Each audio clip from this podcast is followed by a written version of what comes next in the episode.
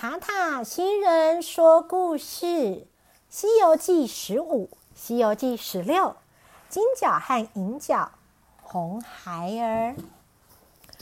上回说到，孙悟空把妖怪骗进了蒸笼里，真的剩下骨头，解救了师傅。平顶山上有两个妖怪，金角和银角，他们很想吃唐三藏。这天。他们终于看到唐三藏和徒弟们来到了平顶山，他们便招来一阵大风，把唐三藏和徒弟们吹到了山洞来。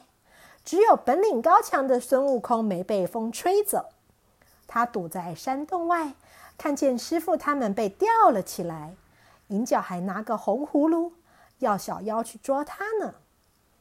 孙悟空变成一个道士，在路上拦住小妖说。喂，你拿的是什么？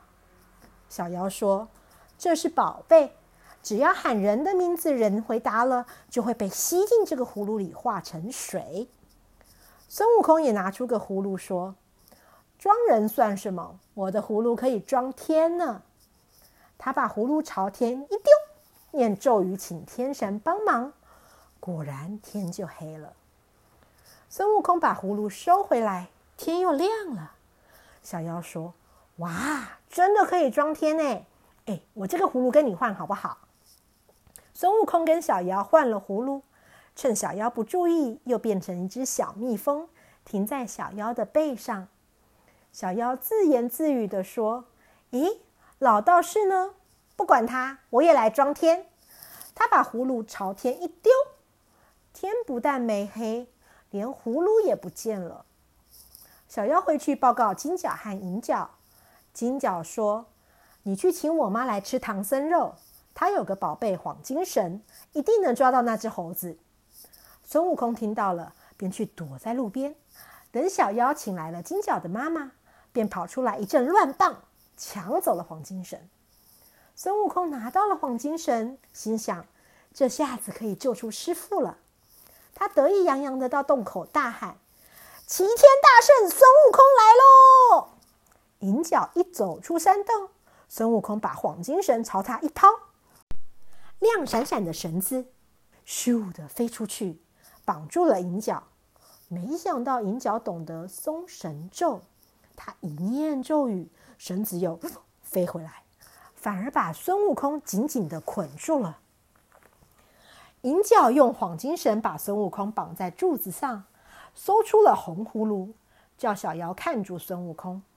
孙悟空尖着嘴吹了一口仙气，变出了一群瞌睡虫。小妖们便打起瞌睡来。孙悟空又拔毛变把刀子，割断了黄金绳，气呼呼的到山洞外大喊：“孙悟空的弟弟空悟孙来了！”银角说：“嗯，孙悟空都抓到了，再来抓一个弟弟也不怕啊。”他跑出来，把葫芦口对着孙悟空喊：“空悟孙。”孙悟空想这是假名，回答也没关系，便回答：“哟。”没想到却被吸到葫芦里去了。孙悟空想这下完蛋了。可是，嗯，等了一会儿也没怎么样。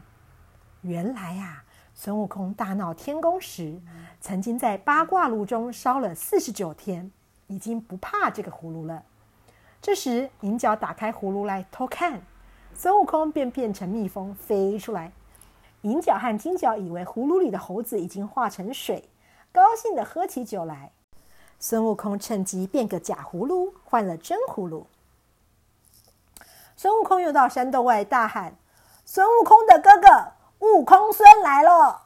银角说：“我去抓他。”银角拿着假葫芦叫了十几遍的“悟空孙”。孙悟空都笑嘻嘻的回答了。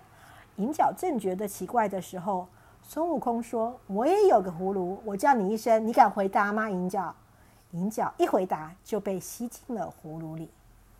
孙悟空哈哈大笑，又叫金角快出来。金角只好出动和他打，但是怎么也打不过，转身就想逃。孙悟空便大喊：“金角！”金角以为是小妖在叫，便回答。哟，于是也被吸到葫芦里去了。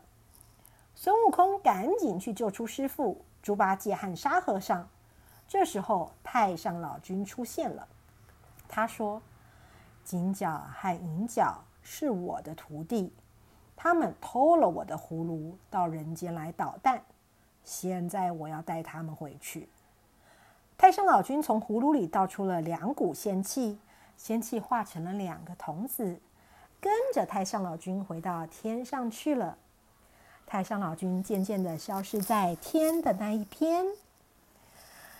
孙悟空骗来了金角和银角的宝贝红葫芦，救出了唐三藏，才知道金角和银角原来是太上老君的童子。这一天呐，孙悟空他们到了一座高山，正要休息的时候，忽然刮起了一片风沙，大家眼睛都睁不开。没多久，风停了，可是唐三藏却不见了。孙悟空猜这山里一定有妖魔作怪。但是啊，他东找西找都找不到妖怪躲在哪里，他又急又气的跳上山顶，大吼一声，变做一个三头六臂的巨人，拿着三根金箍棒团团乱打。附近的土地公和山神都被孙悟空的棒子吓坏了，赶紧跑了出来。孙悟空举起了金箍棒，生气的问：“快说，到底是什么妖怪把我的师傅抓走了？”土地公和山神吓得全身发抖，说：“你师傅被牛魔王的儿子红孩儿抓走了，他就在山那边的火云洞里。”孙悟空听了，立刻赶到火云洞。他一看，嗯，红孩儿只是一个孩子，还穿着一块围兜，扎了根小辫子，根本不把这娃儿放在眼里，就说：“快交出我师傅，不然打死你这个小鬼！”红孩儿说。我先打死你这只猴子！说完，两个人就在洞口打了起来。两个人打了半天，红孩儿忽然说：“哼，看我的本事！”他握着拳头捶了两下鼻子，嘴巴和鼻子就喷出了浓浓的烟火。他又眨眨眼睛，洞里便燃起了大火。孙悟空只好赶快逃走。孙悟空到东海去向龙王求救。龙王一听。马上敲起了锣鼓，招来好多虾兵蟹将，向火云洞进攻。红孩儿一使出法术，烧起了大火，龙王便命令虾兵蟹将一起对着大火喷水。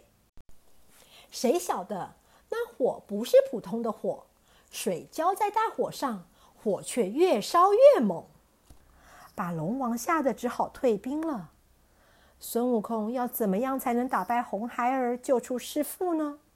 小朋友，请听下一次的《西游记》就知道喽。小朋友们，塔塔星人说故事，《西游记》十五，《西游记》十六，金角和银角、红孩儿的故事说完了，希望你们都喜欢。这两个故事来自。汉生爱的小小百科，四月二十三号和五月二十五号的故事。这个故事的版权属于英文汉生出版有限公司所有。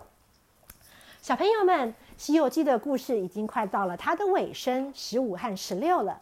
如果小朋友们喜欢听《西游记》系列的故事，可以回到塔塔新人说故事前面的集数。